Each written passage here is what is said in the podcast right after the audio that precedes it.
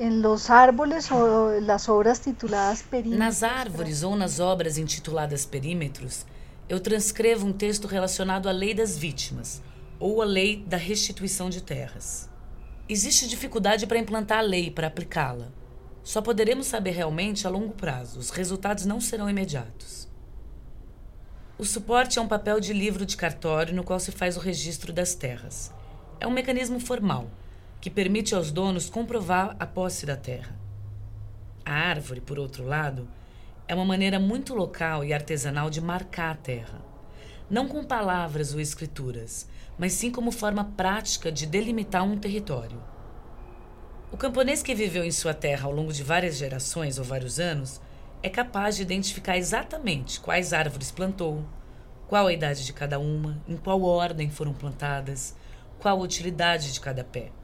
De certa forma, esse é um jeito de identificar um território definido por uma família, pelo tempo que ela o ocupa.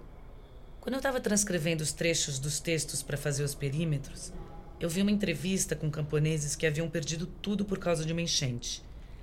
Um dos entrevistados dizia: Vicente morreu, Irene morreu, se referindo a pessoas, a parentes. Em seguida, ele dizia: morreu a mangueira. Ele dava a mesma importância às árvores e às pessoas. As árvores tinham acompanhado o homem durante anos. Ele mesmo tinha plantado e era servido por elas.